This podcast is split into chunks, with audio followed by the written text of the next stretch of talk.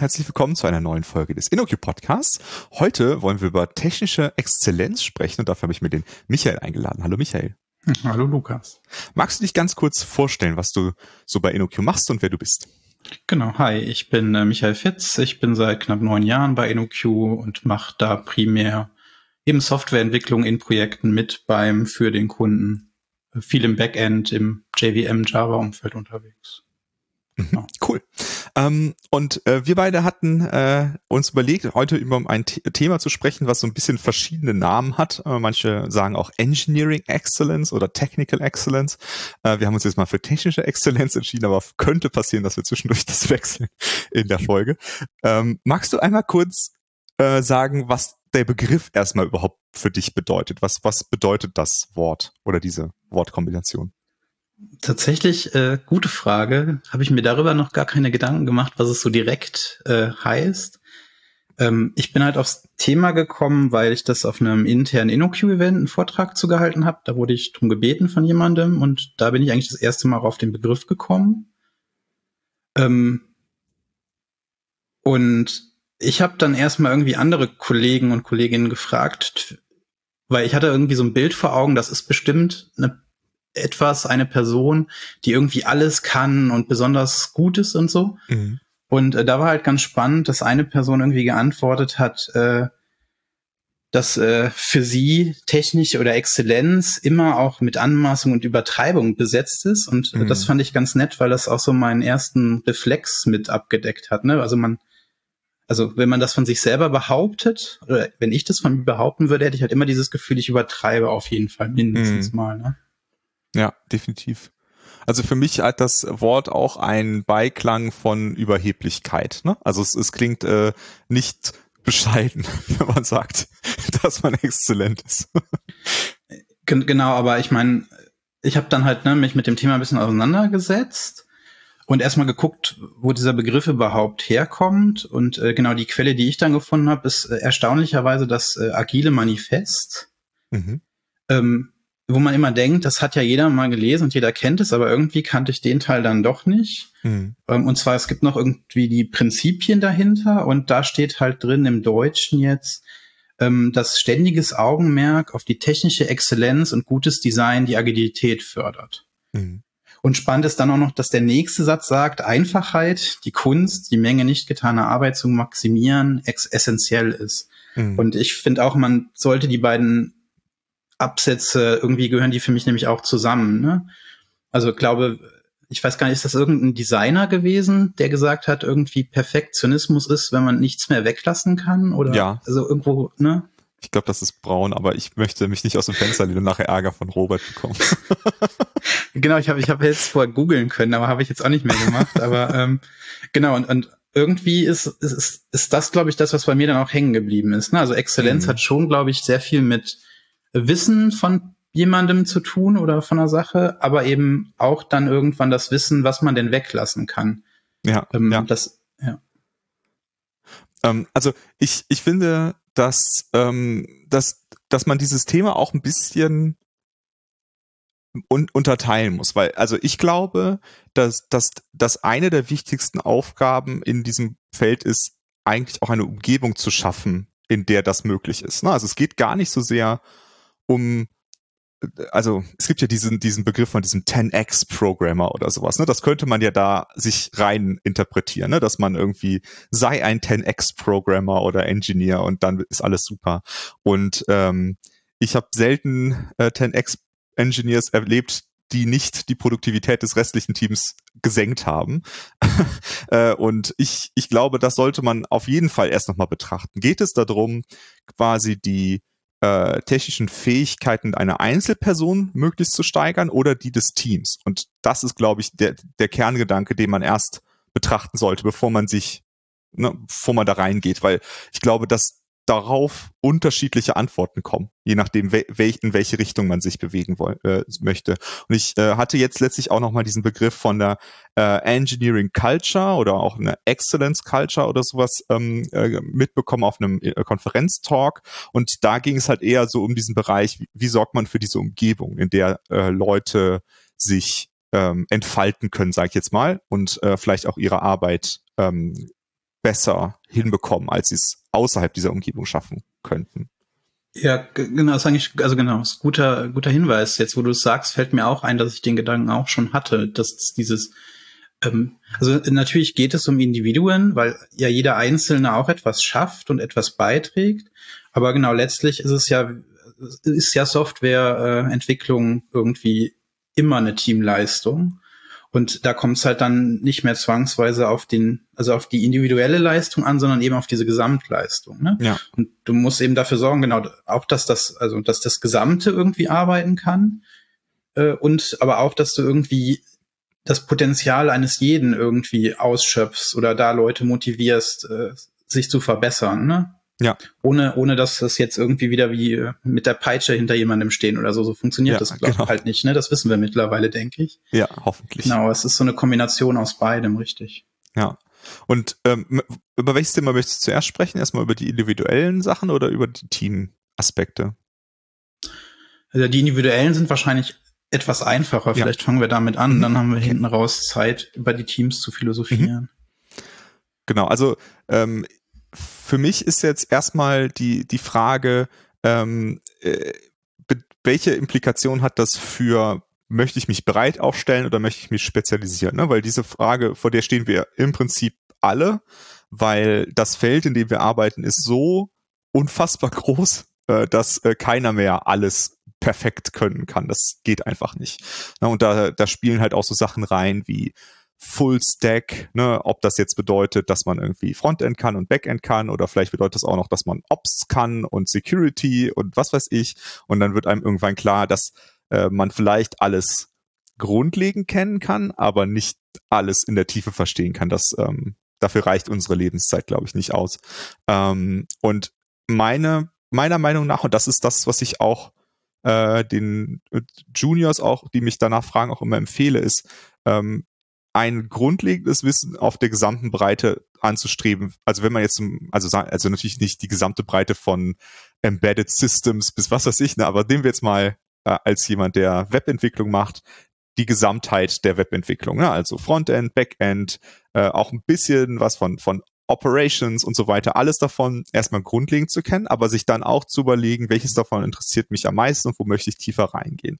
Aber ich glaube, es ist nicht gesund, wenn man ähm, von den anderen Bereichen einfach gar nichts weiß und einfach sagt, darum kümmert sich ja wer anders. Also, dass man grundlegend weiß, wo, wie das alles zusammenhängt. Ich glaube, das ist für eine Exzellenz schon wichtig. Ja, es ist, wird wahrscheinlich jetzt weniger kontrovers, als wir das gerne hätten. ähm, genau, ich habe äh, ich hab die Folien halt nebenbei auf und guck nochmal so durch. Genau, ich habe noch äh, einen Kollegen ähm, zitiert, der hat halt gesagt, für ihn ist technische Exzellenz die Fähigkeit zu liefern. Mhm. Und wenn man das jetzt auf eine Einzelperson runterbrechen würde, dann käme man eben irgendwie genau dahin. Ne? Ja. Also ich klar, man kann nicht mehr alles kennen, selbst mit der Berufserfahrung, die wir beide jetzt haben. Also es geht halt nicht. Man mhm. lernt es, glaube ich, auch über die Zeit immer mehr, dass es nicht geht.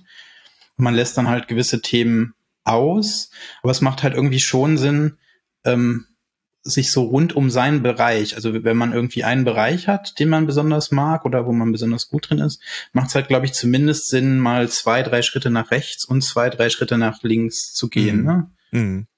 Ähm, und ansonsten, es geht ja gar nicht immer drum, um, also ich glaube, man muss es gar nicht immer alles so super im Detail wissen, sondern häufig geht's halt drum, dass äh, angenommen, man hat jetzt äh, drei Menschen, die irgendwie Frontend machen und davon, die fallen alle drei gleichzeitig aus, vielleicht ja. auch nur für ein paar Tage.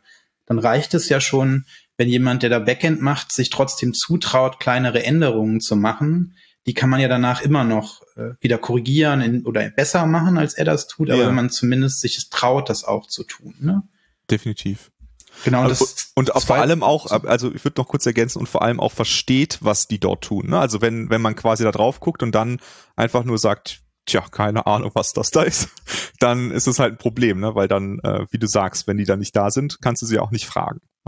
Genau, und vor allen Dingen geht's ja auch irgendwie äh, ich habe das in, auf den Folien Respekt genannt. Ich weiß nicht, ob es der richtige Begriff ist, aber einfach ähm, sich bewusst zu sein, dass das, was also was die Themen um mich herum tun, einfach denen mit diesem Respekt zu begegnen. Mhm. Ne? Also einzusehen, die, die tragen auch was zur Wertschöpfung bei, ähm, auch wenn ich nicht immer alles verstehe, wenn die Leute, die da viel Erfahrung drin haben, sagen, das machen wir so, dann wird es schon so richtig sein mhm. und nicht so dieses Abfällige, ne? Also das gibt's ja in alle Richtungen. Also sowohl äh, das, was äh, einige Kollegen bei uns häufig schon mal sagen, dass dann irgendwann dem Frontend gesagt wird, jetzt mach das doch mal kurz hübsch. Also das mhm. ist halt nicht sehr respektvoll. Aber irgendwie dieses Jahr und wir deployen das dann einfach irgendwo hin, ist halt genauso in die andere Richtung. Ne? Ja. Also da kann sich, glaube ich, jeder, auch, auch ich, äh, mich an die eigene Nase fassen. Ne? Ja. Und ich würde das auch noch weiter fassen und auch äh, solche Rollen wie UX-Design, UI-Design und so weiter reinpacken, äh, die oft auch nicht mit dem notwendigen Respekt äh, begegnet werden, ne? wo es dann heißt, ja Gott, die machen ja nur und das ist halt totaler Unsinn. Ne? Also die machen super tolle, wichtige Arbeit und das kann auch nicht jeder und äh, wir sollten das auch respektieren und äh, wertschätzen, was sie da tun und vielleicht auch, was unsere Product Owner und und so weiter tun. Ne? Das ist ja. alles wichtige Arbeit, ohne dass äh, das Gesamtding nicht funktionieren würde. Und ich glaube, das ist schon äh, ein wichtiger Punkt. Also ich finde das Wort Respekt auch gut, also gut gewählt, weil das ähm, das ausdrückt, worum es geht. Es geht ja nicht darum, das im Detail zu verstehen, ne, aber es geht halt darum, äh, zu respektieren, dass diese Leute eine Expertise haben, die ich wahrscheinlich nicht habe, die anzuerkennen und äh, dann aber auch äh, mit denen darüber diskutieren zu können, ne, weil es ähm, weiß nicht, äh, ich glaube, das habe ich im Podcast auch schon mal erzählt, aber äh, es ist, glaube ich, schon eine Weile her. Aber in meinem äh, ersten äh, Job, da äh, habe ich zusammen mit einer Designerin gearbeitet. Ich war Frontend-Entwickler und ähm, da habe ich super viel gelernt, weil wir haben oft zusammen dann gepaart und ähm, als ich angefangen habe, hat sie mir immer erst so Photoshop-Dateien geschickt und ich habe die einfach quasi abgemessen und dann eingetragenes CSS und äh, später haben wir uns, haben wir dann gemerkt, so irgendwie ist das nicht so klug und haben uns dann halt zusammen hingesetzt und haben zusammen das gemacht.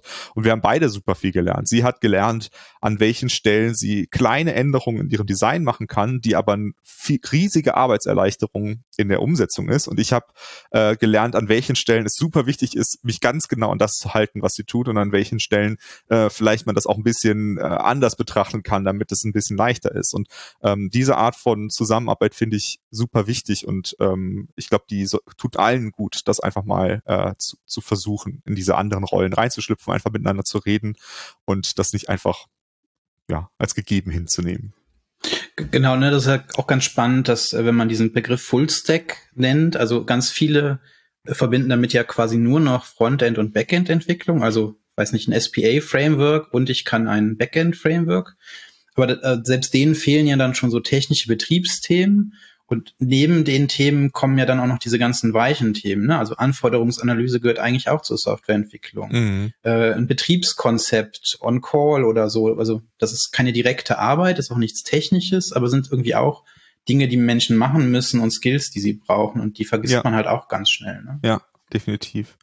Und ich, also ich würde ähm, noch, noch ein weiteres Thema, was ich sehen würde in dem in diesem persönlichen Bereich, ist, ähm, dass man auf bestimmte Aspekte, bei denen man weiß, dass die oft unter den Tisch fallen in dem Prozess, dass man auf die besonders Rücksicht nimmt. Und da würde für mir jetzt einfallen äh, Security, was oft unter den Tisch fällt, da ein Auge mit drauf zu halten.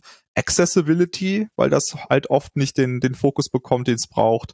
Ähm, und äh, alles so in diesem ethischen Bereich wie Privacy und Tracking und so weiter, dass man dort äh, bewusst mitgestaltet ähm, weil man einfach die Erfahrung macht, dass äh, die meisten Teams sich das nicht leisten, für die Leute, für diese Themen eine explizite Person anzustellen oder zu, zu bezahlen ähm, und dass deswegen diese Themen leider dann vergessen werden. Und ich finde, das ist auch so ein individuelles Ding, mit dem man sich gut positionieren kann und weiterentwickeln kann. Ja, du Du überraschst mich tatsächlich immer wieder, wie tief du so dann doch so Themen an den Stellen durchdacht hast. Äh, da hatte ich auch noch so gar nicht drüber nachgedacht. Das Problem an den Stellen ist ja auch häufig, dass das eben vielleicht nicht der Fokus, also nicht so ein direkter Fokus häufig ist. Also Security und Datenschutz mittlerweile schon, aber gerade das Ethische ja nicht. Mhm. Aber genau, also mein grob zusammengefasst kann man wahrscheinlich schon sagen, dass wir mitdenken müssen. Ja. Und genau den Fokus auf Dinge, die man oft vergisst zu setzen, ist, äh, glaube ich, auch eine ganz gute allgemeine Regel. Ne? Ja, also ich, ich habe einfach die Erfahrung gemacht, dass das, ähm, also ich war jetzt in kleinen Projekten, in großen Projekten, ähm, aber in allen Projekten ist es eigentlich so, dass ähm, also Security in einem größeren Projekt hast du meistens schon jemanden, der oder die sich ja. explizit darum kümmert. Äh, Accessibility aber zum Beispiel habe ich, glaube ich, noch keinmal erlebt, dass das in einem Projekt tatsächlich äh, dediziert gemacht wird und äh, irgendwie Privacy oder sowas erst recht nicht. Ne? Das äh, waren so Aspekte, die muss man dann, wenn einem das wichtig ist, mitdenken. Und ich persönlich würde sagen, ähm, wir, wir tragen dafür eine Verantwortung. Ne? Also wenn wir äh, weiter sind in diesem Pfad, also sagen wir jetzt mal Senior, was auch immer das genau bedeutet, äh, dann sollten wir das äh, versuchen mitzudenken. Ich glaube nicht, dass das die Aufgabe ist von jemandem, der oder die gerade erst angefangen hat. Ich glaube, da fordern wir zu viel von der Person, dass äh, die die müssen sich erstmal orientieren und gucken, äh, dass sie überhaupt so ihren engen Fokus so hinbekommen. Das ist schon mehr, mehr als genug Arbeit, aber wir reden ja über technische Exzellenz und das ist auf jeden Fall der Punkt, wo ich sagen würde, da sollten wir äh, gut drüber nachdenken, welche Themen äh, da vielleicht sonst unter den Tisch, äh, unter den Teppich, Teppich gekehrt werden, nicht unter den Tisch gekehrt werden. genau, was mir da halt eben noch zu eingefallen ist, aber ich weiß nicht genau, ob es hundertprozentig passt, ist aber auch nicht so wild, ähm, weil wir ja gesagt hatten, äh, man muss eben auch mal denen aus den anderen Bereichen vertrauen, dass sie die Dinge wissen und richtig machen. Das soll halt nicht heißen, genau wie jetzt mit den äh, Menschen mit weniger Erfahrung, dass man nicht äh, Dinge hinterfragen soll oder mhm. Fragen stellen soll. Ne? Mhm. Man, äh, ich glaube, man darf nur wenn man in einem Thema wenig Erfahrung hat, muss man halt irgendwann akzeptieren, wenn jemand mit mehr Erfahrung einen vielleicht trotzdem einfach mal übersteuert. Ne? Mhm. Äh, zumindest, wenn wenn es jetzt nicht offensichtlichen Quatschargumente sind. Ne? Ja, absolut, absolut. Genau, und sonst zu diesem Skill-Profil habe ich mir halt auch noch Gedanken gemacht gehabt. Genau, ähm, also man sagt ja häufig dieses, dieses T-shaped oder so. Mhm. Ähm, ich glaube halt, also am Anfang fängt man ja quasi also man muss ja irgendwo anfangen und man hat ja quasi von Anfang an eigentlich die Wahl, ob man erst in die Tiefe oder erst in die Breite geht. Und mhm. ich glaube, das ist, ich weiß nicht, ob ich da irgendwie, also ich wüsste nicht, ob es dann einen klaren Gewinner gibt. Also man mhm. muss halt einen der beiden Wege gehen. Und wichtig ist, glaube ich, danach einmal noch in die andere, also mindestens einmal in die andere Richtung zu gehen, ja. dass man zumindest mal so ein T wird. Und ich glaube, wenn man jetzt sich so eine ganze Karriere anguckt, und ich meine, bei den Rentenzeiten, die wir heute äh, mit rechnen, ist man ja dann doch 40 Jahre und länger in der IT, wird es automatisch werden, dass man, ich habe das so Pi genannt, also ich glaube, man hat so ein T mit noch weiteren Vertiefungspunkten. Mhm. Ne? Ich glaube, also ich weiß nicht, ob es heute noch funktioniert, nur in der Spezialisierung ja. überhaupt äh, durchzukommen. Ich glaube, das ist sehr schwer. Ja. Also, ja, weil selbst Frontend ist ja nicht eine Spezialisierung. Also nee. Frontend hat ja so viele Aspekte von äh, Design mit CSS über JavaScript, über dann hast du noch 80 SPAs, die du lernen kannst. Du musst das Web verstehen. Also auch das ist schwer als nur eine Spezialisierung. Ne? Da sind mhm. ja wieder so Subthemen drin. Ja, also ich gebe dir grundsätzlich recht. Ne? Ich, ich glaube, wir hatten ja auch mal in einem anderen Kontext beide gesagt, uns fällt es immer schwer, Leuten Ratschläge zu geben, äh, wie sie es machen sollen, weil wir selber ja, vieles auch nicht so designmäßig durchgezogen haben äh, und gesagt haben, wir machen das genauso, weil das ist der richtige Weg, sondern einfach geguckt haben, wie es halt so läuft. Ähm, aber ich merke, dass es für Juniors oft ähm, auch einfach ein äh, Stress verursacht, weil sie nicht, äh, weil sie nicht genau wissen, in welche Richtung sie gehen sollen und sie einfach, also wenn sie ein Rat wollen, dann sollten wir natürlich irgendwie gucken, dass wir ein Rat geben. Und mein, mein Rat da ist halt äh, schon, ähm, mehr Zeit auch in bestimmte Grundlagen zu investieren. Nehmen wir jetzt bei der Webentwicklung also sowas wie die, das HTTP-Protokoll oder wie funktionieren Forms oder sowas, weil das die Sachen sind, die sehr lange jetzt gleich geblieben sind und wahrscheinlich auch in Zukunft noch gleich bleiben. Und wenn man aber quasi seit die ersten fünf Jahre äh, seiner Zeit oder ähm, ja in der IT äh, in ein bestimmtes Framework investiert und nur das versteht und das ist dann auf einmal nicht mehr in Mode, dann ist es halt vielleicht schwieriger, nochmal Fuß zu fassen. Ne? Und äh, ich weiß auch, dass es notwendig ist, ähm, sich ein bisschen zu spezialisieren, einfach weil man sonst gar nichts schafft. Ähm, aber ich würde trotzdem immer raten, zumindest mal diesen Teil des Ts nicht ganz zu ignorieren, weil sonst ähm, steht man halt wirklich doof da, wenn dort gerade keine Jobs sind oder wenn sich da irgendwas fundamental ändert und das passiert ja doch häufiger, als man denkt. Ne? Also ich habe sehr viel Erfahrung in Backbone.js, die hm. mir heute nicht mehr so viel bringt. Mir ist aufgefallen, dass wir auch an der Stelle uns eigentlich zu, wieder zu ähnlich sind, um jetzt kontrovers zu diskutieren, weil äh, ich glaube, die Teilnehmer meiner Spring-Trainings, die können das irgendwie ein Lied von singen. Ich fange da halt auch immer mit den Grundlagen an und zeige noch sogar, wie man das früher mal mit XML konfiguriert mhm. hat. Einfach, weil wenn man diese Grundlagen, also häufig kommen dann am Anfang schon so Fragen, ja, aber ich möchte doch hier nur eine Webanwendung mit Spring Boot oder mit Rails machen oder so. Und klar, da kannst du den Leuten helfen, dann kannst du ihnen erklären, so geht es aber mhm. irgendwann sind die halt irgendwie im Regen stehen gelassen, wenn es etwas spezieller wird. Ne? Ja. Und gerade wenn du da fundamental die Basisprinzipien mal verinnerlicht hast, kannst du die halt auch super schnell auf andere Dinge adaptieren. Ne? Also, ja. also übertrieben gesagt, wenn man einmal ein Web-Framework so richtig verstanden hat, dann versteht man eigentlich fast alle oder erkennt zumindest mal 80 Prozent der Konzepte mhm. wieder und muss dann halt nur noch die 20 Prozent Rest lernen, ne? so ein bisschen ja. Pareto-mäßig. Definitiv. Also ich meine, also ich würde es glaube ich ein bisschen einschränken, weil ich würde sagen, wenn man eins von diesen MVC Web Frameworks ja, gelernt hat, dann kennt man die anderen, weil es gibt ja doch, äh, weiß ich nicht, diese ähm, sehr speziellen, die irgendwie, wo du eine Desktop-Anwendung schreibst und daraus kompiliert hat, eine Webanwendung, die würde ich da jetzt nicht mit reinbeziehen, aber äh, grundsätzlich würde ich dir recht geben. Ich hatte da auch so ein äh, Erlebnis in einem meiner ersten InnoQ-Projekte, ähm, hatte ich, äh, war ich, habe ich halt eine Komponente gebaut und jemand anders hat eine andere Komponente gebaut. Ich habe gesagt, könntest du bitte noch diesen Header setzen und da befüllen, weil dann äh, weiß ich, was da los ist und der Header ist ein guter Ort, das abzulegen. Und diese Person war davon überzeugt, dass man in seinem Web-Framework keine Header setzen kann. Ne? Ähm, und nachher stellte sich raus, ja, das geht, weil das geht meines Wissens nach in jedem MVC-Framework zumindest oder ähm, ja, ähm, dieser Art von Framework. Äh, und äh, ich glaube, die Person wusste einfach nur nicht, was ein HTTP-Header ist. Ne? Und äh, das ist ja auch in Ordnung, Dinge nicht zu wissen. Ähm, aber äh, dort, dort merkt man dann halt, okay, wenn du gar nicht weißt, was ein HTTP-Header ist, dann würdest du an der Stelle vielleicht auch eine Lösung wählen, die ganz was anderes ist. Ne? Und das ist eben etwas, was unabhängig ist davon, ob man jetzt wie du äh, sich mit viel mit String beschäftigt oder wie ich viel mit Rails beschäftigt. Weil das geht bei beiden und das äh, sind die grundlegend gleichen Dinge. Ähm, auch wenn dann natürlich da ganz viele Sachen drin sind in den beiden Frameworks, die völlig unterschiedlich funktionieren. Ähm, ist es trotzdem äh, gut, wenn man weiß, dass das, was sie am Ende machen, ist HTTP rauspusten und irgendwelchen HTML und JSON und was weiß ich Kram. Genau, ich hatte so eine ähnliche Geschichte. Ich meine, das habe ich intern bei uns beobachtet. Da hat ein Kollege ewig lange gesucht, weil er wollte gerne einen Put über ein HTTP-Formular, äh, HTML-Formular machen. Mhm. Und wenn du halt weißt, dass es dieses Muster gibt, dass du die mit, also weil HTML-Formulare können ja nur Post und Get, dass du dann häufig eben ein Hidden Field mit reinpackst und dann intern umroutest, wenn du weißt, wie das heißt und dass mhm. es das gibt, dann fand man auch sofort, wie das in seinem Framework ging. Mhm. Ähm, aber da er das halt nicht kannte, hatte er halt keine Chance. Ne? Da kann er ja auch nichts für, aber das zeigt halt schon, dass wenn man eben nicht nur die Probleme löst, sondern auch das Konzept mhm. irgendwie einmal lernt, dass es einem hilft. Ne? Ja, definitiv. Und, und ich hatte das jetzt ähm, bei uns ist irgendwann zuletzt .NET ganz groß aufgekommen und wiederentdeckt worden in der mhm. PNOQ und dann habe ich mir halt so ein Buch zu .NET MVC heißt, ich meine, heißt hieß jetzt so, ne, genau durchgelesen und äh, dadurch, dass das halt ein MVC Web Framework ist, konnte ich, glaub, ich halt dieses Core hieß es doch, oder?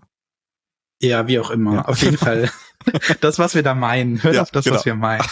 äh, auf jeden Fall dadurch, dass ich halt Spring und den Spring-Web-Teil auch super kenne, war es halt schon so, dass du ganz viele Seiten so nur halb lesen musstest, ne? Mhm. Weil da war halt, also jetzt kommt ein Filter. Okay, Filter, weiß ich, was das ist. Ja. Dann kann man noch mal kurz gucken, meinen die wirklich dasselbe, was ich kenne? Ja. Aber man muss halt das Konzept nicht neu lernen. Und da war es dann halt wirklich so, dass fast alle Konzepte deckungsgleich sind. Ja. Und dann kannst du plötzlich auf eine andere Sprache wechseln. Ja. Also ich bin da nicht so produktiv, ich werde da langsamer sein, ich bin da bestimmt keine gute Ergänzung in einem Expertenteam, aber zumindest ähm, also macht es einem Mut, dass man in so ein Thema relativ schnell auch reinkommen ja, kann. Ne? Ja, definitiv. Und es ist manchmal halt verwirrend, äh, wenn man merkt, so ah, okay, ich habe mir unter dem Namen was ganz anderes vorgestellt und nachher merke ich, das ist eigentlich genau dasselbe Konzept wie das, was ich schon kenne. Äh, das ist ja so ein Problem in der IT, dass äh, alle Dinge überall ganz anders heißen müssen.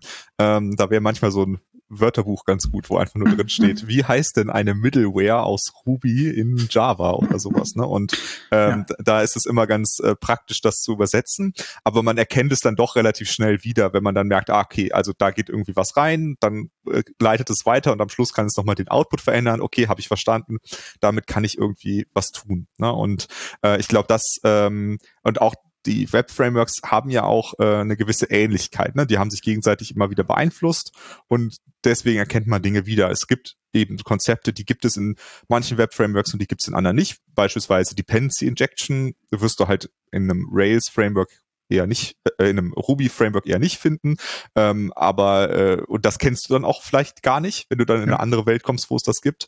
Äh, aber Controller findest du halt in jedem von diesen Frameworks und äh, überrascht dich dann auch überhaupt nicht, äh, wie das funktioniert oder ähm, dass es da ist oder so.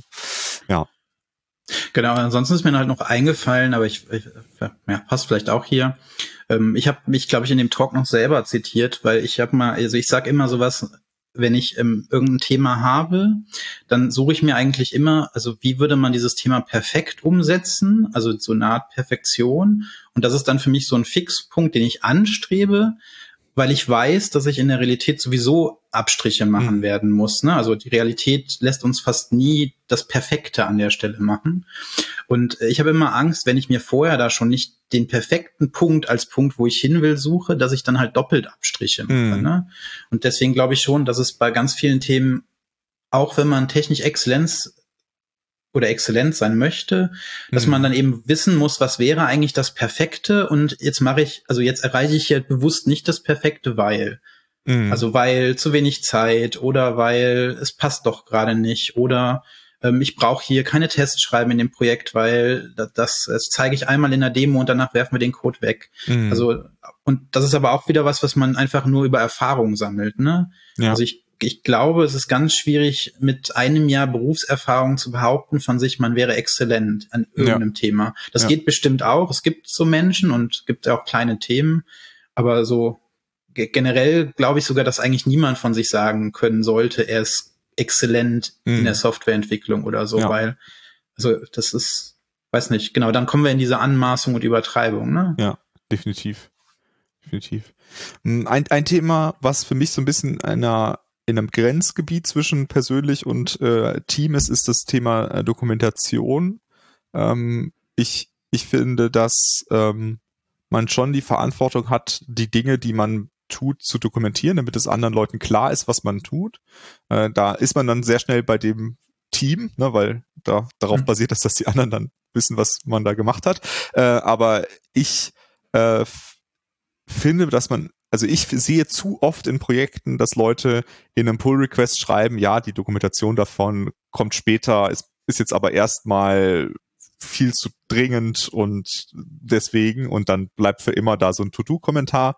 Bitte ergänze hier äh, die, die Dokumentation. Ich meine damit jetzt nicht quasi diese Art von, äh, also ich möchte damit nicht Java-Doc äh, schlecht reden, aber diese Java-Doc-Kommentare, wo man über jede einzelne Methode drüber schreibt, äh, den Namen der Methode quasi nochmal als Satz, äh, sondern äh, ich meine tatsächlich, ähm, wenn man eine Architekturentscheidung durchführt äh, oder eine Architekturentscheidung trifft, dass man die irgendwo so nachvollziehbar ähm, dokumentiert, dass der Rest versteht, was man da getan hat, dass man selbst versteht, was man da getan hat. Und ich finde auch gerade als äh, Consultant hat man da nochmal eine besondere Pflicht, weil äh, es kann ja immer sein, dass man irgendwann nicht mehr da ist. Ne? Und die Wahrscheinlichkeit ist bei einem Consultant höher als bei einer festangestellten Person. Ähm, das heißt, da sollte man damit rechnen, ja, vielleicht ist das Budget leer und dann bin ich dann nächste Woche schon nicht mehr da. Also sollten wir da besonders Rücksicht drauf nehmen, dass wir alles, was wir machen, nachvollziehbar gestalten. Und ja, das kann man alleine nicht schaffen, weil ähm, man muss sich ja irgendwie seine Dokumentation in, in, den Gesamtkontext einbetten. Aber ich finde, wir sollten dafür Verantwortung übernehmen und äh, mitgestalten, dass die, dass Dokumentation geschrieben wird. Das ist leider nicht meine Stärke, muss ich gestehen. Ich, ich bin bei dem Thema Dokumentation auch eher auf der Seite von weniger ist mehr. Mhm. Äh, aber das, äh, muss ich, ich muss jetzt drüber nachdenken, was du gesagt hast. Da kommen wir jetzt in dem Podcast nicht mehr zu. Okay, alles klar. ja, genau. Also ich, ne, ich meine halt nur, also ich, ich sehe wenig Wert in diesen, in diesen, äh, jede einzelne Methode kriegt nee, nee, einen Kommentar. Das ne? ist das, unstreitbar, glaube ich. Also ja. äh, genau, das macht man aber, also ich weiß nicht, das ist, glaube ich, eher noch so dieses äh, Vorurteil von Enterprise Java von vor zehn Jahren, was da in ja. deinem Kopf rumspukt, glaube ich. Äh, äh, ja, also ich sag das, äh, also ich glaube, ich wollte, ich habe auch extra betont, dass mir jetzt hier nicht um Java, ne? weil, ja. weil ich habe das äh, zum Beispiel mal in einem Projekt erlebt, das war in äh, TypeScript äh, und da hat auch jemand über jede einzelne Methode einen Kommentar drüber geschrieben und äh, der war völlig redundant zu dem Namen der Methode quasi. Ne? Also da stand einfach nur der Name der Methode nochmal als kleiner Ersatz äh, und äh, dann darunter die Parameter, die dahinter standen und ähm, deswegen, ich sag nur Java Doc Style, weil ich das so kenne als den Begriff nee, davon, ne, diese Kommentare darüber. Genau, aber ich, also ich sehe das ähm, in Ruby-Projekten habe ich das tatsächlich, glaube ich, noch nie gesehen, dass das jemand macht. Aber ist vielleicht auch wieder so eine Kulturfrage, keine Ahnung. Ähm, aber in TypeScript-Projekten habe ich das auf jeden Fall schon gesehen, äh, dass das dort sehr intensiv gemacht wird. Mir geht's wirklich mehr um dieses, diese das Bigger Picture, was man nicht sieht, indem man sich eine einzelne Klasse oder eine einzelne Datei anguckt. Genau, also es macht ja zum Beispiel auch schon einen Unterschied. Ich nehme an, wenn du in Ruby Bibliotheken hast, dann werden die Leute ja auch so eine Art Klassenbibliothekskommentare ja. schreiben. Da ist genau. es auch wieder mehr gefordert als in ja. der Anwendungsentwicklung. Ne? Genau, das, also Definitiv. das muss man ja schon unterscheiden. Das Problem bei sowas wie Dokumentation auch für dieses Bigger Picture ist ja immer, wenn man das zu detailliert macht, dann veraltet es zu sehr, weil mhm. man vergisst es anzupassen. Und man muss natürlich immer, während man die Dinge tut, erkennen, dass man da gerade vielleicht an einem spannenden ja. Punkt ist, ne? Ja. Und genau, das ist auch, glaube ich, was, was man wieder nur durch Erfahrung lernt oder wo manche auch besser drin sind als andere wahrscheinlich, so Dinge mhm. zu sehen. Genau. Aber äh, prinzipiell stimme ich dir zu, ne? Ja, ja, also ich würde allgemein schon sagen, ne, das, worüber wir hier sprechen, ist ja nicht etwas, äh, was wir erreichen, sondern das, was wir erreichen, versuchen anzustreben. Ne? Und äh, ich glaube, wir müssen da drin alle immer ein bisschen besser werden, aber gerade ähm, wenn du, du merkst es oft als Konsument, ne? Du merkst so, warum wurde das jetzt hier so gemacht? Ich hätte jetzt so gerne irgendwie zwei, drei Sätze dazu, warum das so gebaut wurde. Vielleicht ist das ja auch gut so, aber vielleicht ist es auch heute nicht mehr gut so, weil es zu, nicht mehr zu den Anforderungen passt. Und genau an solchen Stellen, ähm, da wünscht man sich das aufzuschreiben. Und ich, und ich glaube, ich versuche mich dann halt immer reinzuversetzen in jemanden, der das halt in einem Jahr liest was, welche Frage würde diese Person sich stellen, wenn sie das liest, was ich hier geschrieben habe? Und äh, die fragt sich bestimmt nicht, äh, was diese eine Zeile getan hat, das kann sie auch selber rausfinden, sondern die fragt sich, was hat dieser, dieser, dieses Konzept hier äh, zu suchen und wa warum gibt's das und warum passt das zu diesem Problem? Äh, das ist meine, meine Meinung dazu. Ja, du bist da wahrscheinlich besser als ich. Ich lande zu bei ist doch offensichtlich als Antwort, was natürlich auch total überheblich ist. Aber also das erfordert ja schon, dass man sehr stark über sich selbst reflektieren kann ne, und aus sich selber aus sich selber rauskommt, ist das falsche Wort, aber mhm. äh, genau, sich selber von außen nochmal drauf guckt, ne? Und quasi in dem Moment seinen kompletten Kontext vergisst. Das ist, glaube ich, ja. nicht eine meiner Stärken. Aber auch das ist okay. Also ich meine, wenn man weiß, wo man nicht, auch das gehört wahrscheinlich zur technischer Exzellenz, einfach Themen zu kennen, in denen man nicht so gut ist, ne? Ja. Wo man dann auch weiß, äh, hier muss ich oder sollte ich einfach um Hilfe fragen. Mhm. Weil, also genau, auch das gehört ja irgendwie dazu. Ja. Ähm, ja. Weiß nicht, dass, also wenn man erst immer diesen Exzellenzthema, dann denkt man, glaube ich, immer an jemanden, der alles weiß und niemanden um Hilfe mhm. fragt. Und eigentlich äh, gehört das eben genauso dazu, exzellent zu sein. Ne? Also seine Blindspots irgendwie, zu, zumindest ein paar davon, sage ich mal, zu kennen. Ja.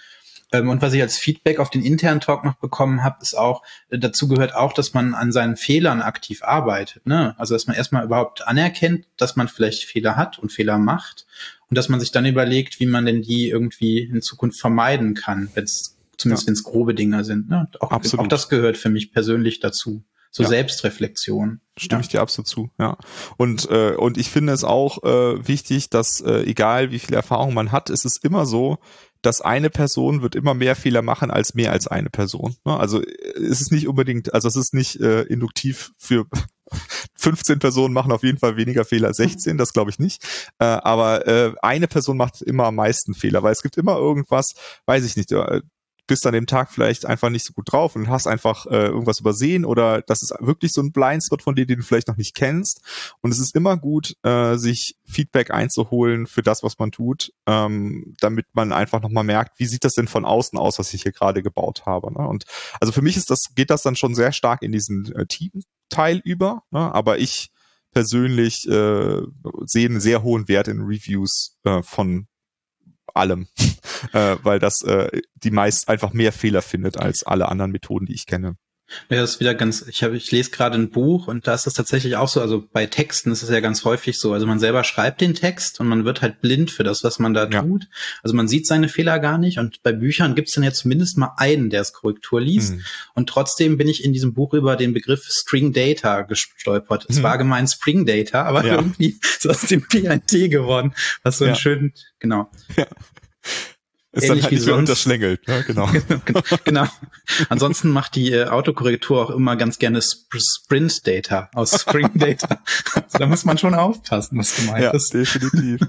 Ja, also klar, man, man, äh, umso mehr man schreibt, umso mehr merkt man, dass man dann, äh, dann sagt man so, hä, wie konnte mir das denn passieren, ne? Weil also ja. eigentlich weiß ich doch, dass das anders heißt, aber man sieht es dann nicht. Selbst wenn man es dreimal liest, sieht man den Fehler nicht. Und ich glaube, das sollten wir uns alle auch nochmal klar machen, dass das beim Code auch nicht anders ist. Ne? Da ist es einfach ja. so, ja, mit Mist, in die, das, an der Stelle hätte ich das niemals machen sollen. Das ist totaler Quatsch. Und irgendjemand anders bemerkt es. Und ich finde, äh, und das wäre für mich aus, von meinem inneren äh, Kopfliste der letzte Punkt von diesem persönlichen Bereich, ähm, den hast du eben auch schon äh, angeschnitten aber ich würde ihn gerne nochmal ganz explizit sagen, ist einfach Kritikfähigkeit, ne? dass man fähig dazu ist, Kritik anzunehmen und auch Kritik einfordert, weil äh, ohne Kritik können wir uns nicht weiterentwickeln, ohne Kritik können wir ähm, nicht besser werden in dem, wie wir arbeiten, aber auch wie wir für andere Leute ähm, ihre Probleme lösen. Ähm, das das geht einfach nicht. Und ähm, wir müssen dazu bereit sein. Und ich meine damit natürlich nicht, dass man sich jede Art von Kritik gefallen lassen muss. Ne? Manche Kritik ist einfach ja. unverschämt und sollte nicht geäußert werden.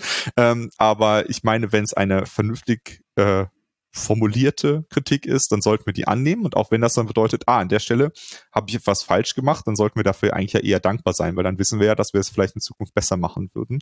Und das ist für mich der, der wichtigste Punkt, so ähnlich wie in der agilen Welt für mich eine Retrospektive einer der wichtigsten Punkte ist, weil das eben der Punkt ist, an dem wir ähm, uns weiterentwickeln können, weil egal wie gut die Methodik oder wir selbst mhm. oder was auch immer am Anfang sind, wir müssen uns an neue Anforderungen und neue Umgebungen an, anpassen und das können wir nur, indem wir halt Feedback annehmen, sonst wird das nicht funktionieren, meiner Meinung nach.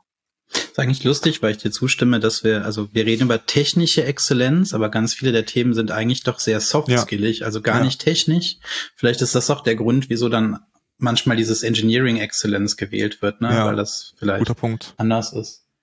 Aber Obwohl das ja auch, äh, auch, also für mich ist zumindest Engineering auch ein Begriff, der technisch klingt. Also weiß ich nicht, ne? Also es ist jetzt ja, nicht ein Begriff, der das, aber ich glaube, du hast recht, es ist weniger, äh, vielleicht weniger stark als bei diesem technischen Teil, ja. Genau, ich habe das Gefühl, bei Technical denkt man sofort nur noch an Programmiersprachen ja, oder ja. Kubernetes-Cluster oder CSS-Regeln ja, genau. oder was auch immer.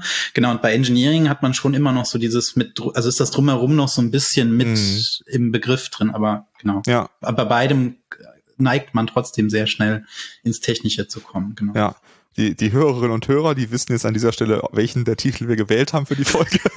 wir wissen es doch nicht.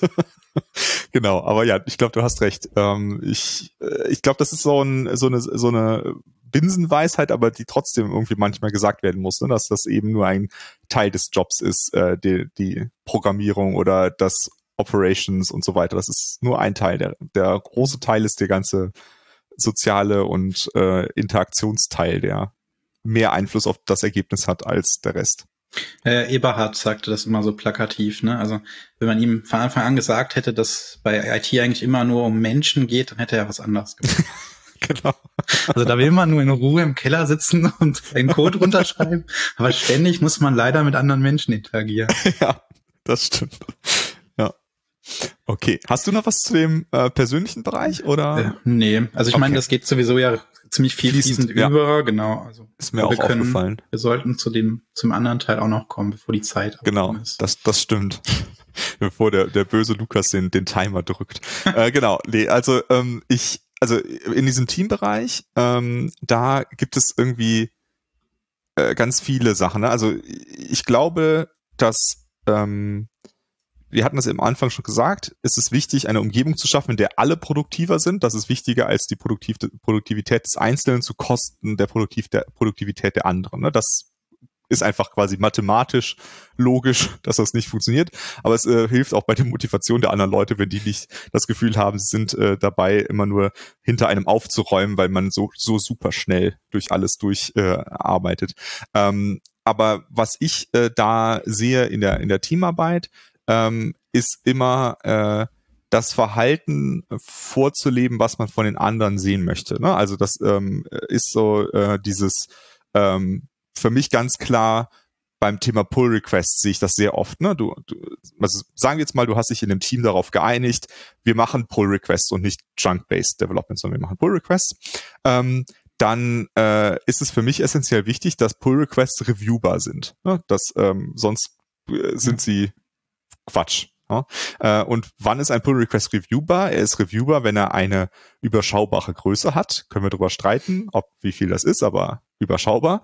Äh, wenn äh, die Intention der Änderung klar gemacht wird und ähm, wenn ähm, die wenn das Reviewen einem so einfach gemacht wird wie möglich. Na, sagen wir jetzt mal, wir machen eine optische Änderung, kann so ein Screenshot einem viel helfen. Ne? Da sieht man, so sah es vorher aus, so sieht es mhm. nachher aus. Okay, ist besser, cool. Äh, hilft einem zu verstehen, worum es geht. Ähm, da gibt es ganz, ganz viele Sachen. Ich war in einem Projekt, da wurde das extrem äh, stark von einem der äh, Entwickler vorgelebt und da hat das, haben sich der Rest auch dran gehalten. Die haben halt gemerkt, so, hey, das ist ja super cool. Wenn ich das reviewe, dann möchte ich, dass euch das genauso einfach fällt. Und ich finde, da sollten wir immer gucken, dass wir so ein bisschen da das die, die Vorbildfunktion einnehmen und zu sagen, wir, ich mache euch das Leben einfacher und dann hoffen, dass die anderen einem das Leben auch einfacher machen. Und äh, in dieser Umgebung ähm, arbeitet man dann halt gerne, weil man sagt so, hey, es macht ja Spaß, hier ein Review zu machen und nicht, wie ich das auch schon mal hatte, äh, ein Review von irgendwie äh, gefühlt 1000 Zeilen Go-Code Change, wo du keine Ahnung hast, wo was reingesteckt wurde und keine Ahnung. Und du sitzt so davor und denkst so, ich kann jetzt nur zwei Knöpfe drücken, ja oder nein und keine ja, Ahnung, was ich davor so. tun soll. Äh, und ich, ich finde, das ist ein ganz, ganz wichtiger Teil. Und da halt auch, gerade auch, wenn man unerfahrenere Leute im Team hat, denen dabei zu helfen, äh, ihre Changes ja. ähm, verständlicher zu machen für den Rest. Ja, das hatte ich in einem meiner letzten Projekte tatsächlich auch, dass wir, ähm, also da war auch ein äh, Kollege dabei vom Kunden, der gerade seine Ausbildung fertig hatte und äh, der war super und hat immer unwahrscheinlich kluge Fragen gestellt. Und äh, mit dem sind wir auch über die Zeit, also auch ich selber, dazu gekommen, dass unsere Pull Requests immer und immer und immer kleiner wurden. Mhm. Und häufig hatten wir dann echt Features, wo wir erst noch zwei, drei Pull Requests davor gebaut haben, wo wir das Refactoring halt wirklich in explizite Pull Requests davor gesetzt haben. Mhm. Und zumindest bei mir führte das dann, also obwohl ich der deutlich erfahrenere von uns beiden war, führte das bei mir halt auch zu so einem Lernprozess. Ne? Und ähm, ich neige auch dazu, dass meine Pull-Requests etwas zu groß sind. Jetzt nicht so ganz riesig, aber schon noch zu groß. Und ich habe dann halt irgendwann angefangen, die mit Git einfach wieder kleiner zu machen im mhm. Nachhinein. Ne? Das Dumme war, das kostet dann wieder doch ein bisschen Zeit, das im Nachhinein nochmal zu verändern ne, mit der ganzen Historie. Mhm. Aber dadurch war es halt für den Reviewenden einfacher. Und so hat sich das dann irgendwann im Team auch durchgesetzt, ne, dass immer alles viel, viel kleiner wurde. Wir immer die kleinsten Schritte, die gingen, gemacht haben und das ganze Team davon profitiert hat. Ja, ja. Genau, also dieses Mache kleine Änderungen ist, glaube ich, auch so ein wichtiges Prinzip. Ne? Und ich stimme dir zu, dass das oft mehr Arbeit ist, ne? als, als der Mensch, der es schreibt. Ähm, aber auch wenn man dort wieder quasi die Gesamtaufwand im Team sieht, ist, glaube ich, es so, dass der Gesamtaufwand kleiner ist, weil der, diesen Riesen-Change, der ist einfacher zu erzeugen, aber viel schwerer zu reviewen. Ja. Und äh, andersrum äh, ist dieser einfache Change zwar etwas schwerer zu erstellen, aber viel einfacher zu reviewen und dadurch ähm, ist in der Summe kommt da halt eine kleinere Zahl raus, glaube ich. Ja, zumal sich das dann auch noch, wenn du Pech hast, akkumuliert. Ne? Ja. Also weil ich habe ja schnell diesen großen Change gemacht, jetzt muss der ewig reviewen und in der Zeit kann ich den nächsten riesen Change bauen. Ja, und genau, also irgendwann stimmt. hast du so einen Pull-Request-Berg vor dir, ja. den du nicht mehr abgearbeitet. Und dann kannst du wirklich nur noch sagen, ich vertraue dir oder ich vertraue dir nicht eigentlich. Mhm. Ja, definitiv.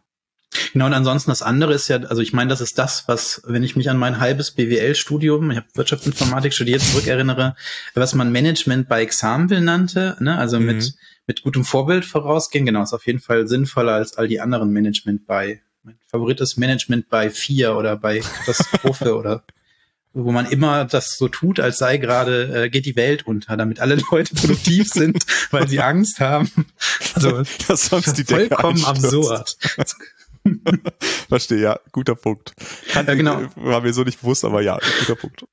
Und, und sonst, genau, was für mich halt neben dieser Vorbildsfunktion ist halt eigentlich immer Hilfsbereitschaft. Mhm. Also es ist halt auch individuell, aber eben auch im Team, ne? Mhm. Also ich glaube, ein Team, wo man sich gegenseitig hilft, ist mit Sicherheit äh, schneller, als wenn alle neben sich her oder im noch schlimmeren Fall gegeneinander arbeiten. Ja, ne? ja. Und ich damit verbunden würde ich auch sagen, ähm, da, Fragen auch zu stellen. Ne? Also, dass man sowohl selbst sagt, so, hey, ich, ich frage, anstatt es einfach danach äh, zu googeln. Ich weiß, da muss man auch eine Balance finden, ne? aber dass es auch allen klar ist, dass wenn ihnen etwas unklar ist, dass sie eine Frage stellen dürfen. Ne? Das ist eine, eine Sache, die finde ich total wichtig, weil du das super oft hast, dass irgendjemand in so einem Tunnel verschwindet oder in einem Loch verschwindet und dann kommt zwei Tage später raus und sagt, eigentlich wusste ich gar nicht genau, was ich tun soll, ne? Und habe mich dann aber nach zwei Tagen kaum noch getraut zu sagen, dass ich das gar nicht mehr weiß. Und äh, da hätte es so viel geholfen, quasi bei dem Besprechen einmal äh, die Frage zu stellen. Ne? Genau, es geht so ein bisschen das nächste, ich glaube, weil du es auch sagtest, ne, also man muss sich das trauen dürfen. Ähm, das heißt halt auch, man, also man muss die passende Atmosphäre schaffen. Ne? Also es sollte niemand Angst haben, vor allen Dingen auch keine Angst, Fehler zu machen. Mhm. Weil ich glaube, wenn man eine gewisse Geschwindigkeit erreichen will, dann muss man eben auch riskieren, dass ab und zu mal ein Fehler passiert. Und also es sollte nicht zweimal derselbe Fehler passieren, das wäre blöd. Mhm. Aber ähm, dass Fehler passieren, ist eben voll normal und dann muss man die halt korrigieren und das, ja, das, das muss man sich eben auch trauen dürfen. Ne? Ja. Und auf der anderen Seite muss man aber auch sagen, man darf nicht übermütig werden. Ne? Also irgendwie einfach so vollkommen losgelöst loslaufen. Ja, ja. Und äh, genau, so, sondern man muss halt so diesen Mittelweg zwischen Angst und Übermut finden, wo die Leute eben irgendwie mutig vorangehen können, Fehler machen können, dafür nicht geköpft werden, aber eben an passenden Stellen dann vielleicht auch wissen, jetzt muss ich hier bisschen sorgfältiger sein und vielleicht mir ein bisschen mehr Zeit lassen für die Entscheidung ja. oder das, was ich da tue. Ne? Ja, stimme ich zu, ja, absolut. Genau, mich regt das zum Beispiel ganz häufig aus, wenn Leute sagen, ja, aber freitags deployt man ja nicht. Mhm. Ich finde das immer so kaputt, weil also wenn man freitags nicht deployt, dann sollte man besser auch donnerstags nicht deployen oder so. aber es ist natürlich trotzdem eine, blöd, also eine blöde Idee, wenn der letzte, der Freitag geht, also wenn man den so ein Modell hat, dann noch eben äh, 500 Zeilen Code committet und mhm. in Produktion pusht. Also da muss man halt auch so eine feine Balance finden. Ne? Ja. Das ist wieder ein plakatives Beispiel, aber irgendwas müssen wir ja hier. Ja, absolut. Nee, aber ich, ich glaube, das ist schon ähm, ne, diese, diese ganz platten Weisheiten wie freitags wird nicht deployed, äh, würde ich grundsätzlich erstmal anzweifeln, ne, weil ähm, ja, äh, wir sollten ja eigentlich die Fähigkeit haben, also gehört für mich auch wieder zu der Exzellenz des Teams, zu jeder Zeit deployen zu können und das heißt auch zu jeder Zeit zurückrollen zu können. Das heißt, wenn am Freitagvormittag etwas deployed wird, was doof ist, dann können wir es Freitagmittag wieder zurückrollen und alles ist wieder in Ordnung. Und ähm, ich finde es auch wichtig, dabei sich mal klar zu machen, dass es super krass auf den Kontext ankommt. Bei manchen Sachen ist es tatsächlich völlig egal, wenn du Freitagabends was kaputt machst, weil am Wochenende benutzt das Ding gar keiner, was du da gebaut hast. Und bei anderen Sachen ist das, äh, und deswegen ist es auch super, vielleicht Freitagabends noch eine Wartungsarbeit oder sowas zu machen, weil falls es kaputt ist, kann man es in Ruhe am Montag fixen und es ist gar nichts Schlimmes passiert.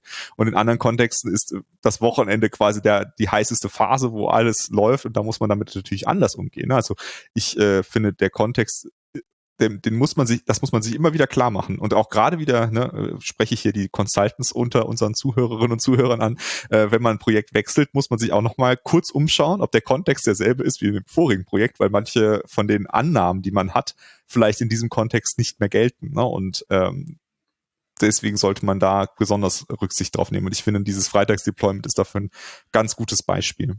Ja, ich bin deswegen immer ganz dankbar, dass ich noch nicht den Kontext hatte, wo es äh, in, sag ich mal, erster bis dritter Kettenglied um Leben geht. Ne? Ja. Also wenn du Medizinsoftware oder für Flugzeuge oder selbstfahrende Autos, äh, da ist vielleicht halt, vielleicht halt so eine Cowboy-Mentalität. Das ist jetzt auch wieder dieses blöde Klischee, aber, ja. ne, also wir pushen einfach mal und gucken, was da passiert. Ist ja. vielleicht nicht die beste Idee, wenn es um Leben geht. Wenn es um eine Menge Geld geht, ist es vielleicht auch nicht die beste Idee, aber also das ist halt irgendwie mehr virtuell und ist trotzdem keine gute Idee, sollte man nicht tun. Mhm. Aber wenn es um Leben geht oder so, dann genau. Also auch die, das ist halt Kontext, ne, der ja, sein muss. Definitiv, definitiv.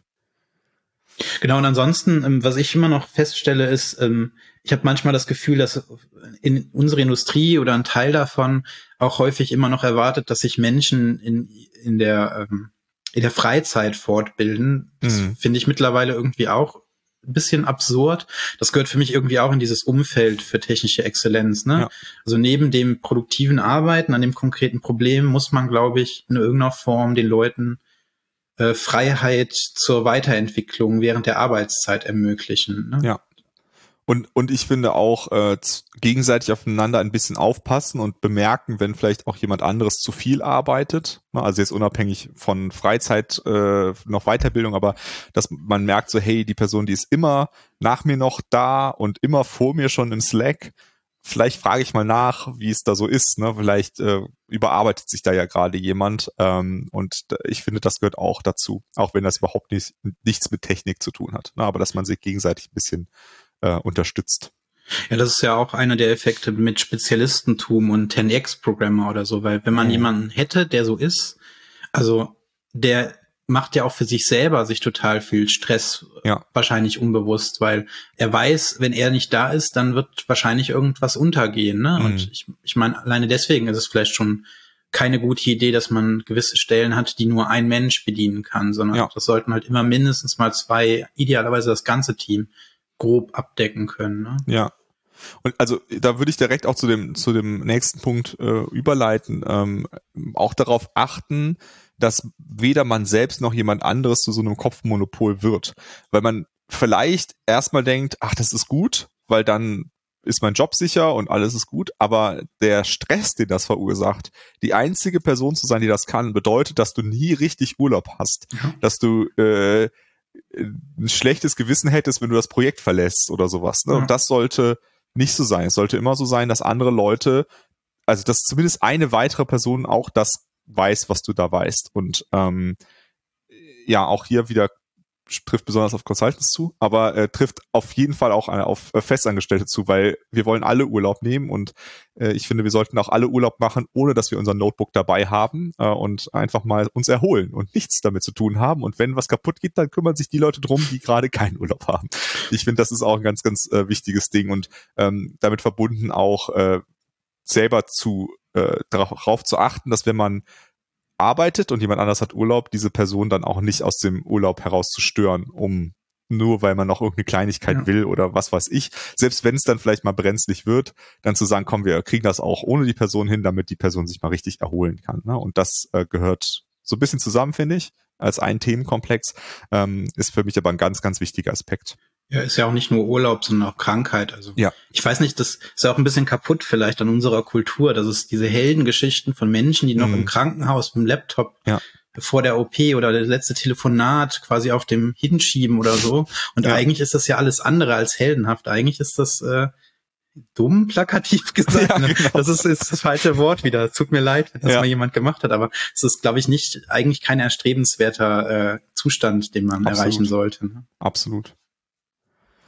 Ähm, genau. Ein, ein Thema, was ich auch noch ähm, mich mit beschäftigt habe, war so dieses Thema ähm, Wertschätzung. Ja? Also für was mhm. drücke ich Wertschätzung aus? Äh, es ist oft so, also ähm, ich hatte es in einem Projekt, da habe ich gemerkt, dass die Leute äh, zwar Wertschätzung empfinden, aber sie nicht ausdrücken. Das ist auch schon ein Problem. Ne? Also wir sollten auch alle gemeinsam sagen so, hey cool, wir haben es geschafft, mhm. dieses Ding jetzt zu bauen und das einfach mal einfach sich auf die Schulter zu klopfen. Ne? Man muss da jetzt nicht direkt eine Party schmeißen, aber einfach mal gegenseitig sich klar zu machen, dass man es geschafft hat und dass das was erstrebenswertes war und dass wir glücklich darüber sind. Ich glaube, das ist etwas, äh, wenn man merkt, dass das in einem Team nicht so gut funktioniert, dass man das ähm, unterstützt. Und wenn man schon auf diesem Level ist, dass, dass Leute ähm, ja, Wertschätzung ausdrücken und sagen so, dass das cool ist, dann auch darüber nachzudenken, an welchen Stellen äh, fehlt vielleicht trotzdem noch Wertschätzung. Ein, ein Thema wäre zum Beispiel so Maintenance-Aufgaben. Sagen wir mal, wir haben so ein Projekt und da ist eine Person, die kümmert sich immer darum, dass die Dependencies geupdatet mhm. werden. Ne? Ist keine glorreiche Aufgabe. Es wird auch nie einer von dem, von dem Management kommen und sagen, super, heute wieder 21 Updates gefahren. Klasse gemacht, ne? Äh, aber wir alle profitieren ja davon, wenn das jemand macht. Wir müssen nämlich nicht dann irgendwie irgendwann so ein Riesen-Update machen, was total schmerzhaft ist und wo alles kaputt geht. Und dann auch einfach das zu wertschätzen und zu sagen, hey, vielen, vielen Dank, dass du diese Aufgabe übernommen hast. Ich weiß, es ist nervig, aber cool, dass du es gemacht hast. Ne? Und ähm, das ist jetzt nur ein Beispiel, da gibt es auch viele andere Sachen, wo die Wertschätzung oft fehlt, dass man da genau doch mal drauf achtet und sagt so, hey, finde ich total klasse und dann vielleicht auch mal in, im Team-Chat reinschreibt, danke an X äh, für diese Aufgabe, ähm, einfach nur, um das einfach auszudrücken, damit das nicht unter den Tisch fällt. Genau, ist ja eigentlich ein bisschen die Kombination aus, also Lob ist das Gegenteil zu dieser Kritikfähigkeit. Ja. Und das andere ist eben da auch auf Menschen zu achten, die vielleicht sonst nicht so wahrgenommen werden, weil sie vielleicht nicht die Selbstdarsteller oder die mhm. aus sich herauskommendsten Menschen sind. Ne? Ja, ja. Genau, was ganz lustig, ich habe mir jetzt irgendwann mal Gedanken gemacht zur Wichtigkeit von Personen innerhalb von Organisationen. Und das, was du beschrieben hast, ist, glaube ich, bei mir als Stereotyp der interne Räumer gewesen, die interne Räumerin, die halt einfach diese Aufgaben übernimmt, die gemacht werden müssen, die irgendwie eigentlich auch wichtig sind, aber die halt keiner nach außen sieht, ne? Mhm. Oder die eben keinen großen Ruhm hervorbringen. Ja. Ganz lustig. Ja, definitiv guter Punkt. Ja, Räum, Räumer ist ein guter, guter Begriff, ja. Weiß ich nicht, aber das war das, was mir nachts im Hotelzimmer eingefallen ist, als ich drüber nachgedacht habe. Auf jeden Fall gut, ja. Hast du noch Punkte auf deiner Teamliste? Nee, ich hatte äh, die Teamliste, mit der hast du mich ehrlich gesagt vollkommen überrascht. Die hatte ich so explizit gar nicht auf dem okay. Schirm, aber die passt halt, äh, genau, perfekt ja. dazu. Und ich habe die, glaube ich, immer implizit mitgedacht, weil mhm. für mich, also im, in Software gibt es halt eigentlich kein Individuum, was im luftleeren Raum existiert. Ja. Insofern haben wir, glaube ich, also ich finde generell haben wir sehr locker irgendwie über alles, glaube ich, gesprochen, zumindest was ich so im Kopf hatte. Ich weiß nicht, ob du noch ich hab, hast. Ich habe noch einen Punkt, habe ich ja. noch stehen, der mir noch wichtig ist, und das ist das Thema, äh, also ich hatte ja eben schon gesagt, Fragen zu stellen ist wichtig, aber ich finde es auch wichtig, gute Fragen zu stellen. Ne? Also ich mein, jetzt kommen wir mit diesem blöden Spruch, es gibt keine doofen Fragen und so weiter. Ähm, aber äh, es gibt immer, das hatten wir eben auch schon an einer anderen Stelle, es gibt immer die Frage, wo schiebe ich die Arbeit hin? Ne? Und als Fragensteller kannst du dich auch entscheiden. Stelle ich die Frage so, dass sie für mich wenig Arbeit ist oder für die Person, die sie beantwortet, wenig Arbeit ist. Und ähm, wenn wir unvorsichtig sind, dann können wir einfach alle Fragen so stellen, dass sie für uns ganz wenig Arbeit sind, aber für die, die sie beantworten, super viel Arbeit sind. Beispiel, ich ähm, äh, stelle so eine super allgemeine Frage, worauf dann erstmal 15 weitere Fragen zurückkommen müssen, was genau ich meine. Ne? Anstatt direkt die Frage so zu stellen, dass mein Kontext mit inbegriffen ist, damit man die Frage einfach beantworten kann. Oder ähm, ich sage, XY ist kaputt und äh, schicke dann so ein Code-Snippet von 400 Zeilen und unten drunter irgendwie so ein Log von 3000 Zeilen und sage, es ist kaputt. Ja, anstatt, ähm, also es gibt ja diese, diese Idee von diesem Minimal Case, ne, dass man halt so den Minimalfall raus extrahiert, um zu sagen, das ist kaputt. Kann mir jemand erklären, warum? Weil das kann jemand dir erklären. Das aus diesem riesen Wust rauszuziehen, ist halt die Arbeit, die du eigentlich schon hättest machen können. Ne? Und ähm, das äh, finde ich ist auch eine ganz, ganz wichtige Eigenschaft, weil ähm, das auch äh, wieder ein bisschen auf diese Respektfrage zurückkommt. Ne? Äh, ich respektiere deine Zeit im Projekt genauso oder mehr als meine eigene. Das heißt also, wenn ich mich entscheiden kann, gebe ich dir diesen ganzen Kram oder mache ich äh, oder übernehme ich mehr von dieser Zeit, versuche ich mehr Zeit bei mir abzulegen, weil deine Zeit wertvoll ist. Ne? Und ähm, ich finde, das äh, sollten wir auch, also ähm, in einem Team etablieren, ne? zu überlegen, wie kriegen wir es hin, dass ähm, das Fragen zu beantworten oder Fehler äh, zu beschreiben, ähm, also oder Fehler zu verstehen, möglichst wenig Arbeit ist für die Leute, die sie, die, äh, denen wir das zumuten. Genau, ist eigentlich dasselbe wie mit den Pull Requests. Ne? Also vom Prinzip mhm. her ist es auch dasselbe. Stimmt. Auch da ist es ja, wenn du den so klein wie möglich und gut zu reviewbar machst, äh, dann hast du halt mehr Arbeit, weil du zum Beispiel auch den Pull Requests, also ich lese immer meine Pull Requests nochmal komplett durch, bevor ich mhm. die jemand anderem gebe, weil ich eben versuche, die Zeit des anderen möglichst zu schonen. Ja, ja, gut. Und ansonsten fallen mir dazu nur noch mehr Horror-Stories ein. Also ich kenne dieselbe Geschichte wie du, aber nur mit Log, ohne Code. Das ist ja. auch besonders gut. Oder äh, wenn man halt so Trivialfragen stellt, wo, wo man denkt, die müsste man nach zwei Minuten googeln gefunden zu ja. haben. Weil, also, das ist auch ein bisschen fies. Ich, es ist heutzutage mit dem ganzen Vernetzung einfach so einfach, Fragen zu stellen, mhm. dass es eben häufig einfacher ist, als äh, die Dinge nochmal zu suchen oder ja. nachzulesen. Ne? Ja. Was gar nicht, also weiß nicht, kann man auch niemandem persönlich einen Vorwurf irgendwie zu machen, muss man halt auch balancieren. Ne? Ja, genau, da, da finde ich die Balance wirklich schwierig. Ne? Also ich glaube, das ist auch wirklich ein Unterschied, wenn man früher so im Büro gearbeitet hat und man hatte eine Frage, dann ist man halt zu der Person rübergegangen, aber da musste man dafür erstmal aufstehen und mhm. hinlaufen und jetzt machst du halt Tab und bist in deinem Slack und dann tippst du es einfach rein und Enter. Ne? Und äh, ich glaube, die Frage sollte nicht so spontan äh, rausschießen. Da sollte wenigstens mal kurz nochmal drüber nachgedacht werden. Was ist, wenn ich das in meine Suchmaschine eingebe? Ist das, ist die Antwort vielleicht der erste Treffer? Dann äh, ja. ist das auch gut. Dann brauche ich die nicht ins Slack zu stellen. Aber gleichzeitig finde ich, äh, müssen wir da halt so eine Balance finden, dass, äh, dass das nicht bedeutet, dass die Leute dann keine Fragen mehr stellen und stattdessen lieber vor sich hin leiden. Ne? Und das, das ja. finde ich eine sehr schwierige Balance. Ähm, ja, wie alles, so habe. Ja. Wie, wie, wie alles bei den Menschen miteinander interagieren. Ne? Ja. Also die Balance ist total schwierig, weil ja jeder so anders ist, so andere Erfahrungen gemacht hat, äh, in dem Moment vielleicht in einem anderen Kontext ist. Ja, ja definitiv. Kommen wir immer wieder zurück auf diese Menschen und Soft Skills. Genau. Vielleicht sollten, wir die, die, vielleicht sollten wir die Folge so nennen. Ja, menschliche Exzellenz. also. Das ist auch nicht schlecht. Ja. Okay, gut. Wir, wir zwei, wir äh, überlegen jetzt im Anschluss nochmal, äh, wie wir die Folge nennen. Aber ich glaube, äh, wir sind sonst die soweit viel durch, zu lange. Oder? Viel nein, zu Quatsch. lange Folge. Nein, nein. nein. Nee, ich finde es äh, gut. Also mir hat das Gespräch auf jeden Fall sehr viel Spaß gemacht. Mir auch. Ich hoffe, Und ich hoffe äh, euch da draußen auch. Äh, gebt uns gerne Feedback, wenn ihr Sachen habt, die uns, die fehlen oder äh, wenn ihr sagt, da war viel zu wenig Widerspruch, deswegen muss ich jetzt einfach mal widersprechen. Könnt ihr auch gerne tun. Nein, nicht gerne, auf jeden Fall machen darf. Genau. lernen wir ja auch wieder. Sehr gut. Ja, hat der Michael direkt alles umgesetzt, ja. was wir gerade besprochen haben. äh, und dann äh, danke ich dir für deine Zeit, Michael. Und äh, den Hörerinnen und Hörern sage ich bis zum nächsten Mal. Tschüss.